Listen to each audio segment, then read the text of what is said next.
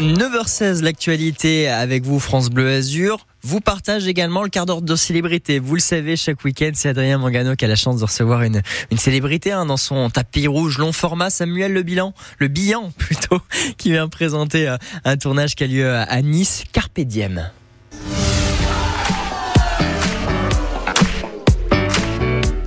Tous les week-ends à 9h15, vos stars préférées sont sur France Bleu Azur. Adrien Mangano vous offre un quart d'heure de célébrité. Ça tourne sur la côte d'Azur. Action Les caméras de TF1 se sont installées à Nice depuis quelques semaines déjà pour une nouvelle série intitulée Carpe Diem.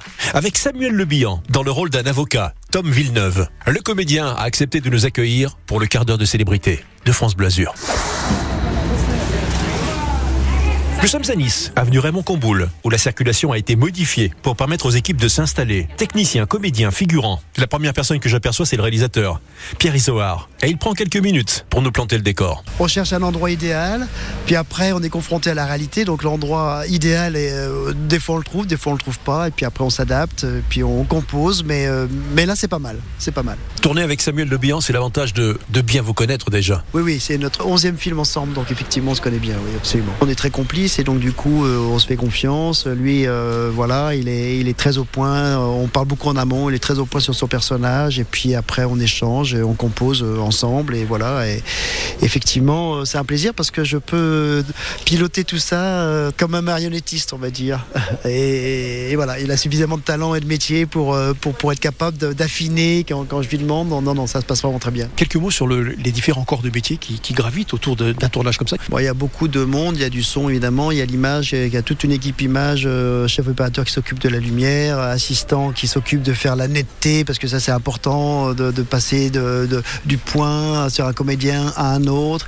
Euh, puis après il y a des métiers beaucoup plus euh, loin du plateau, comme le- les costumes, comme la régie qui bloque la rue, euh, euh, comme les assistants qui, qui, qui prévoient pour tout ce qu'il y a le lendemain. Enfin, oui, oui, c'est vraiment une armée en, une armée en marche. Que ce soit par beau temps ou par jour de pluie, la, la côte d'Azur, c'est un cadre idéal pour tourner. Il y a une luminosité particulière quand même. Quand il fait beau, il y a vraiment une luminosité particulière, ça c'est vraiment bien. C'est quand même très très beau, euh, ces palmiers qui, qui renvoient une lumière incroyable et puis cette lumière très très chaude. Non, non, c'est vraiment très particulier effectivement. Avec ce bleu de la mer. euh, non, non, il y a une atmosphère visuelle qui est vraiment euh, à part. Dans l'équipe, j'aperçois un, un visage que je crois reconnaître. Donc euh, Marie Barré, je suis troisième assistante euh, réalisateur. Une jeune fille que j'avais interviewée il y a quelques années, lorsqu'elle prenait des cours à l'ESRA, à Cannes, qui forme les jeunes au métier du cinéma, de l'audiovisuel, du son. Quel plaisir de vous retrouver ici. Ouais, depuis, ça en est passé des choses. Bah, je suis partie habiter à Paris, finir les études à Paris. Et euh, bah, ça fait un an que je suis dans le métier maintenant euh, d'assistante réelle. Donc euh, voilà, ça y est, ça, ça débute, je suis contente. Pour les personnes qui ne connaissent pas justement ce métier, racontez-nous un petit peu votre fonction, ce que vous faites sur place. Bah, nous, ce qu'on fait, c'est que moi, en particulier, je m'occupe euh, vraiment euh, de tout ce qui est euh, gestion des comédiens, donc coiffure, maquillage, habillage le matin, aux reprises, les changements de costumes, tout ça. Et après, deux sur le plateau, de leur donner des tops, faire du blocage aussi. Voilà, c'est assez varié comme, comme travail. Ce tournage, c'est l'occasion de revenir sur la Côte d'Azur. Ah bah, je tourne à la maison, donc oui, cadre idéal, bien sûr. Bien sûr. Et puis le plaisir de tourner avec Samuel Le Bihan. Oui, ouais, ouais, c'est un super acteur. Donc euh, oui, évidemment, quand on voit Samuel Le Bihan sur le projet, on dit bon bah qu'il va y avoir euh, de belles En plus, le scénario est beau, donc euh, il sort de l'ordinaire. Donc euh, je suis très contente ouais, d'être sur ce projet. Et si on se rapprochait du comédien Samuel Le Bihan Il est juste en face. Il nous fait un signe de la main. Il vient nous rejoindre avec un large sourire. Très heureux de jouer à domicile, puisqu'il est azuréen depuis 5 ans maintenant. Bonjour, c'était un rêve. Euh, J'avais très envie d'abord parce que je trouve c'est un décor magnifique, assez peu utilisé dans le fond. On a la montagne, on a la mer, on a euh, la Riviera, la Côte d'Azur, la carte postale et en même temps euh, c'est un endroit où il y, a, toutes les catégories sociales qui sont représentées aussi.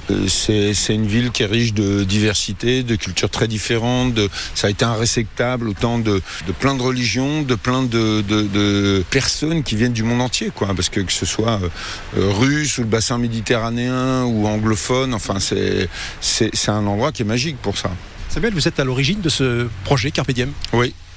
Déjà, j'avais envie de, tourner dans le coin. Et puis, euh, j'ai eu l'idée d'un personnage un peu atypique, un, avocat, comment dire, euh, un, un peu, euh, un peu à part dans le sens où il, ne possède rien à part sa voiture. Et il vit l'instant présent, le moment présent. D'où le, nom de la série Carpe Diem, sois heureuse. vit le moment, l'instant.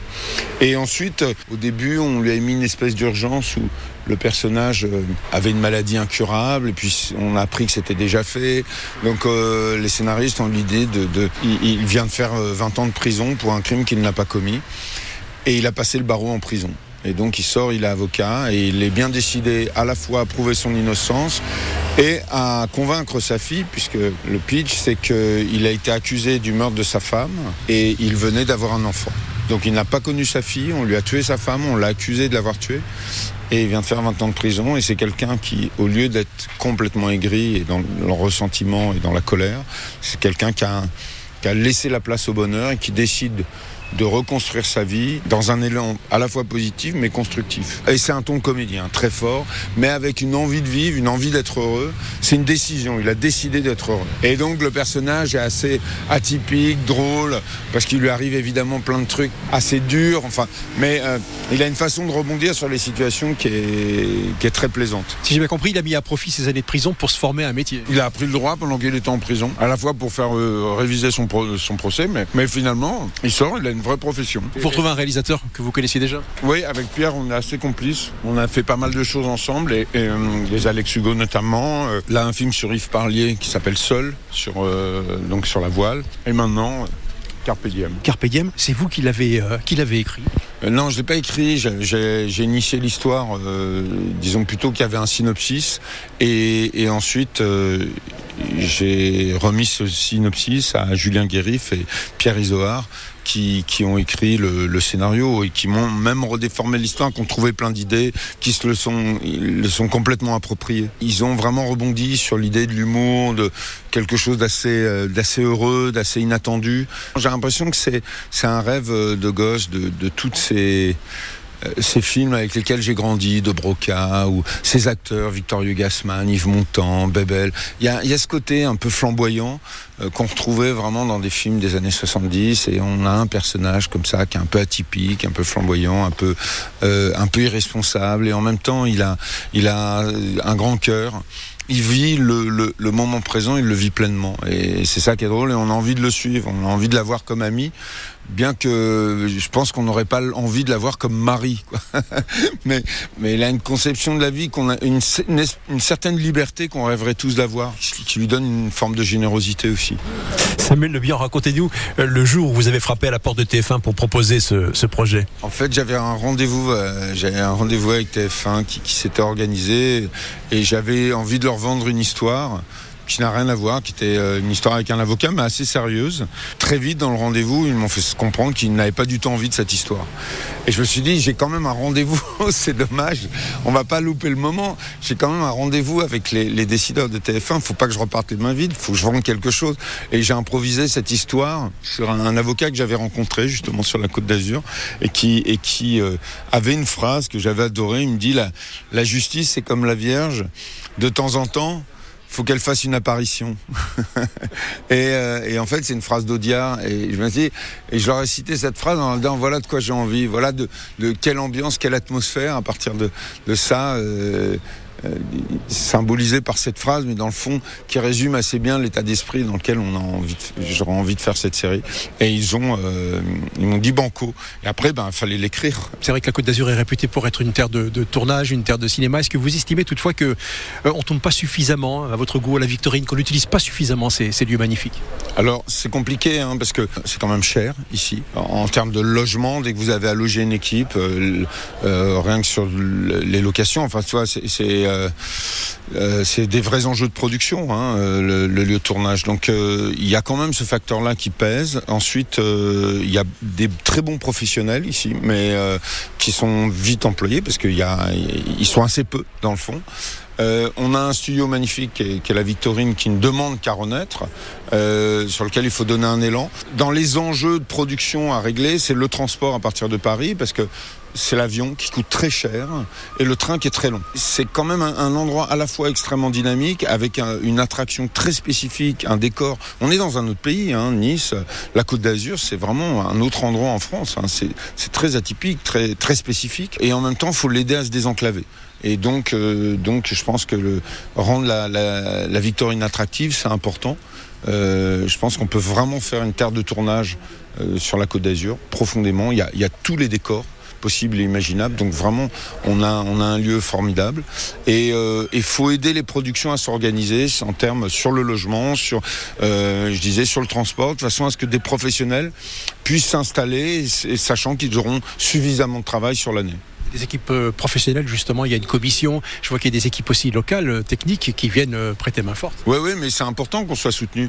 C'est essentiel parce que il faut que c'est à la fois c'est une vraie dynamique de région, c'est-à-dire que chaque fois qu'un un, un, film passe avec ce regard sur la région sud, c'est aussi une une très belle promotion aussi pour la région. Donc en termes de tourisme, en termes de euh, même d'un point de vue industriel aussi. Hein. Il y a une éco-vallée, il y a, euh, il y a des, des, structures qui ont été mises en place pour développer euh, les jeunes entreprises, les start-up et, et, leur donner aussi un soutien. Donc il y a une dynamique professionnelle, sociale, culturelle ici qui est, qui est assez chouette et qui demande juste à être soutenue.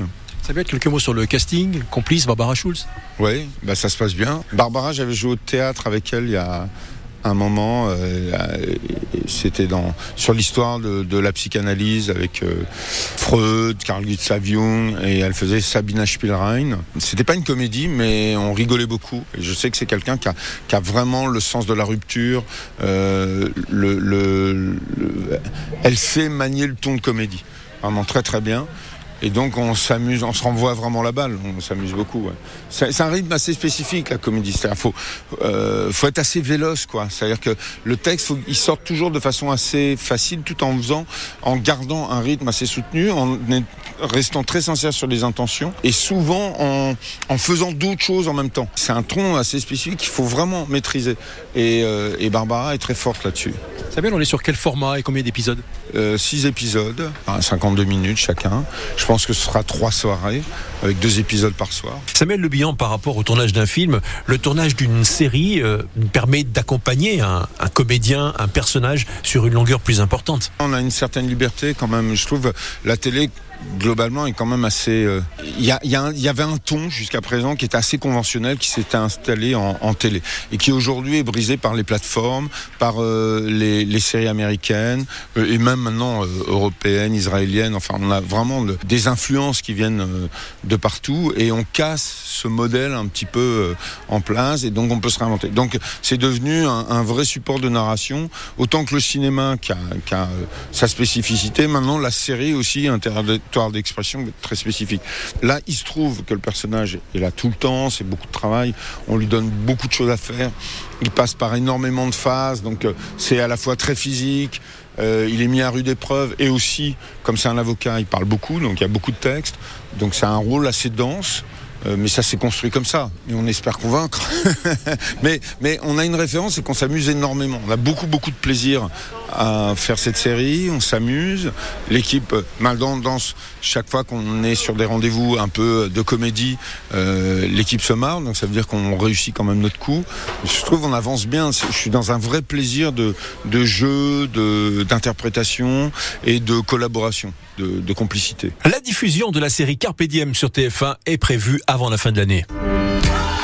Retrouvez le quart d'heure de célébrité de Samuel Le Bihan sur francebleu.fr et en passant par l'application ici.